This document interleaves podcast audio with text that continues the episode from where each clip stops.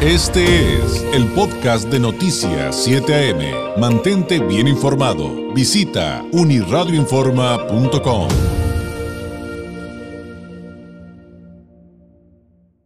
Le agradezco enormemente que nos tome la llamada Germán Martínez, abogado y político mexicano, senador del Grupo Plural en la Cámara Alta. Senador, ¿cómo está? Muy buenos días.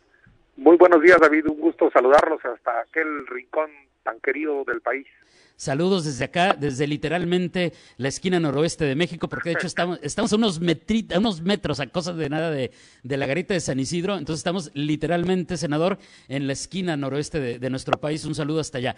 A ver, platíquenos, usted fue de los primeros en tomar acción y de hecho vi en redes sociales que le reconocieron eh, ello. Eh, en, en reaccionar ante lo que estaba pasando con el caso de la eh, pues, del plagio de la ministra de la Suprema Corte, Yasmín Esquivel, que ha generado una serie de, situaciones muy complejas de tratar de entender la ley de lo que pasa en la UNAM, en la Secretaría de Educación Pública, lo que pasa en la Suprema Corte. Eh, platícanos un poquito cómo ha ido este caso y cuál ha sido su papel en el mismo. Sí, David, bueno, pues es un asunto grave, es un asunto eh, muy importante, porque hay que recordar que el Tribunal, la Suprema Corte de Justicia de la Nación, es como la Corte Suprema de los Estados Unidos, es un, está por encima nuestra Corte, por encima del presidente de la República, de decisiones que toma el presidente, puede anular decisiones que toma el presidente y está por encima también de decisiones que tomamos los diputados y los senadores juntos, puede anular leyes, ese tribunal, esas 11 personas pueden anular leyes. Luego entonces se requiere una legitimidad, se requiere que se cumplan con los requisitos y el artículo 95 de la Constitución establece con toda claridad que se necesita título de abogado, tener 10 años de haberlo obtenido, pero se requiere algo más, David, que es lo que yo estoy poniendo el, el, dedo en, la llaga. Se requiere, y estas palabras son también del 95 de la Constitución, no son de un monje en un convento, o de, de un predicador, o de un cura en un púlpito, son de la Constitución. Se requiere buena reputación, se requiere honorabilidad, se requiere probidad. ¿Por qué? Porque las sentencias del tribunal apaciguan, pacifican los conflictos que tenemos los mexicanos y no van a apaciguar, por el contrario, van a enardecer más los conflictos cuando quien resuelve los asuntos no tiene las cartas credenciales, no tiene las manos limpias, está manchada de fraude, de falsificación, el plagio es robar. Yo no me dejaría atender por un médico al que yo sé que su título se lo ha robado. Yo no me subiría a un avión ahí en Tijuana para venir a la Ciudad de México si sé que la licencia el piloto la obtuvo con fraude, con falsificación, con robo. Entonces, ¿por qué le estamos dando el más alto tribunal a alguien que no tiene las credenciales que exige la Constitución, pero que exige el honor y que exige la decencia y que exige la virtud con la que trabajan innumerables mexicanos en sus trabajos sencillos, en sus trabajos normales, la decencia que hay en un negocio, la decencia que hay en una zapatería, en una farmacia, la decencia que hay en un policía o en uno que, eh, que barre ahí la zona del río. Claro, y ahora, ¿por qué ir por la vía del juicio político? Porque esto, creo que además de todo lo que nos acaba de explicar, eh, senador, pues tendría objetivos eh, todavía más específicos en materia jurídica. Bueno, hay, hay distintas vías, hay distintas competencias. Yo asumo, primero, que hay una competencia académica, que hay una competencia que le da la ley orgánica de la UNAM, que es de 1945, de los tiempos de Ávila Camacho, que el la ley orgánica de la UNAM dice que la UNAM es una autoridad, es un, tiene capacidad jurídica plena, es un organismo que tiene capacidad jurídica plena. Y así como da títulos, certificados, grados, doctorados honoris causa, eh, no nombra a, aulas con el nombre de algunas personas, eh, reconoce estudios en escuelas privadas, reconoce estudios en escuelas extranjeras, todo eso lo hace de manera autónoma, así también podría retirarle, puede retirarle el título a Yasmín Esquivel solo con la pura ley orgánica. Ese es un acto académico, el acto de titulación. Tú sigues un currículum, tú cursas una, carrera, una carrera, apruebas las materias, apruebas el examen, haces la tesis eh, eh, y te titulas de veterinario, de doctor, de ingeniero, de lo que sea. Eso es un acto de titulación y ahí se puede anular. Pero también hay un acto en el que tú llevas tu título para que lo registren y te registres en, en la oficina del registro de profesiones y quedes registrado y te den una cédula. Ese es un acto administrativo ante la SEP. Eso también se puede cancelar. Es cierto que con orden judicial, pero también se puede cancelar porque no se cumplieron los requisitos y porque no se cumplió o porque así lo ordena la autoridad competente y es la UNAM.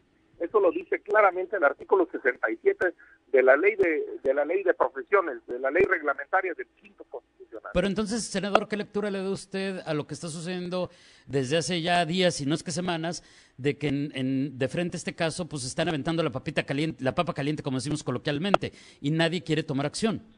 Y falta dos, dos más, exactamente. Tiene usted razón, y tiene razón el presidente cuando dice que se lavan las manos, pero él es el de la SEP, también él se está lavando las manos. El de la falta la, la ley del poder judicial mm.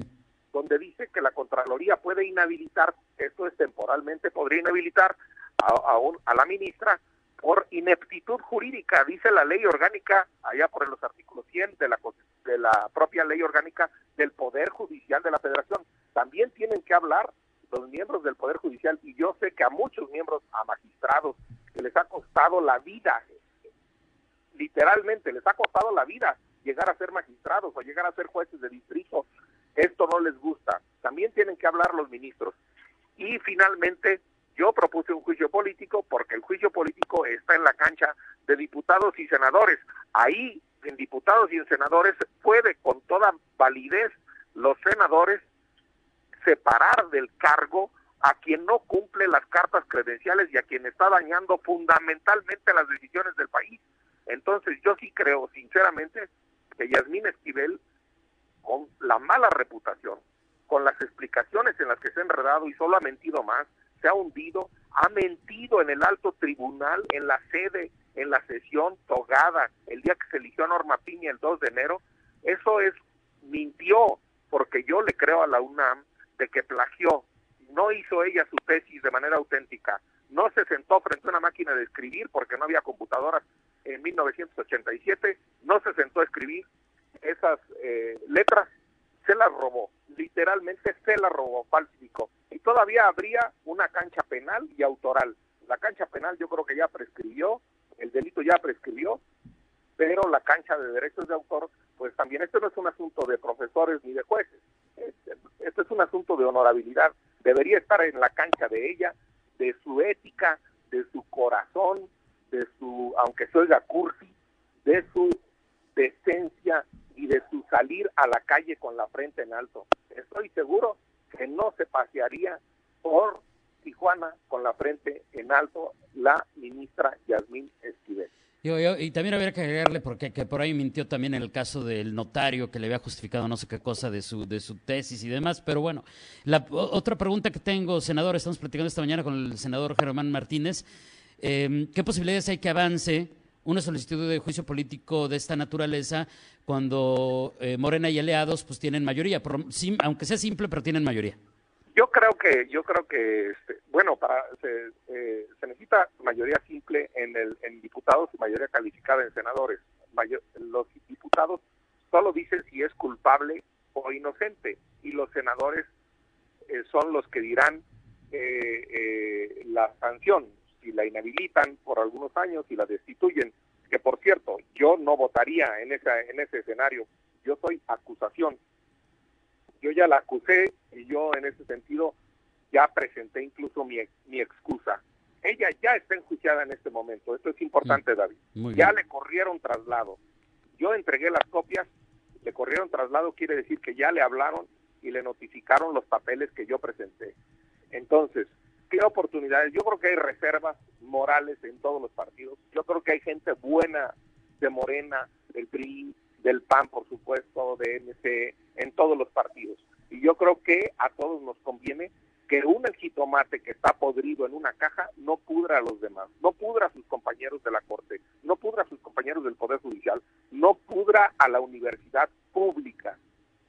La universidad pública la estoy defendiendo yo con este acto. A la Universidad Autónoma de Baja California, lo mismo que a la Universidad Nacional Autónoma de México. La universidad pública es lo que tienen los jóvenes que no tienen para pagar colegiaturas, de salir adelante, de generarse un horizonte, de generarse un futuro. Y que tenemos que, insistir en que además son universidades públicas de primer nivel las que tenemos en nuestro país y que tenemos que defender eso. Ahí, estoy totalmente de acuerdo. Y ahora pues le tengo que preguntar, pues esta iniciativa de la que se habló hace algunos días, senador, en la Cámara Baja, de, un diputado que decía que hay que penar el, eh, que, hay que penalizar el plagio, pero que si en cinco años no los agarran, pues, pues que ya prescriba. Bueno, me parece una estupidez y no se aplicaría a ella, porque la ley no se puede aplicar así retroactivamente. Entonces es una estupidez legislativa como muchos las cometemos. Eh, este, y yo respeto el derecho a la estupidez ajena, es la paz. Entonces, este, yo sinceramente eh, creo que debemos exigirle responsabilidad todo mundo, sin cobardía, sin eh, limitaciones. Ella ha dicho con sinceridad, lo digo con toda claridad, ella ha dicho con sinceridad que no se avergüenza de nada, le creo.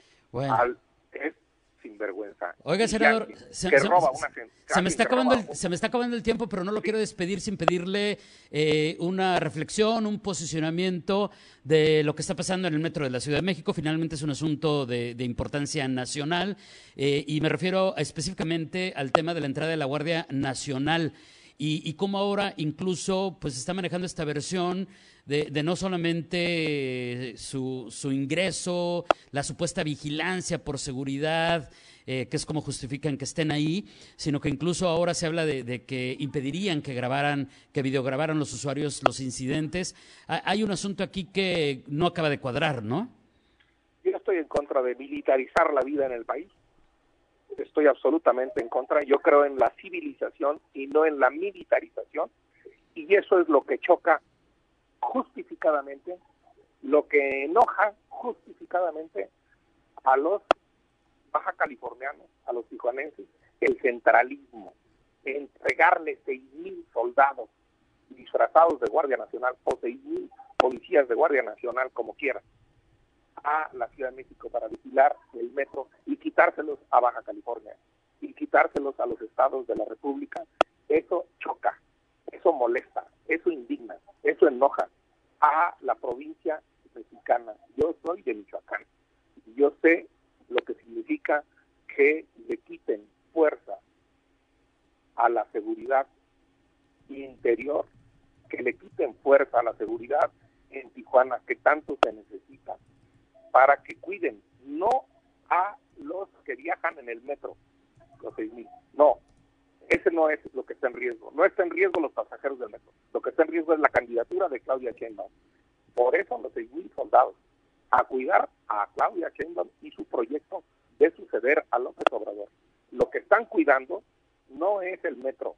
Lo que están cuidando no es la Ciudad de México. Lo que están cuidando es a la niña de los ojos de López Obrador se llama Claudia Sheinbaum y que a lo mejor es candidata, pero que estoy seguro que con el coraje de Baja California, con el coraje de los baja californianos, que tenga todo el país, no va a ser presidenta.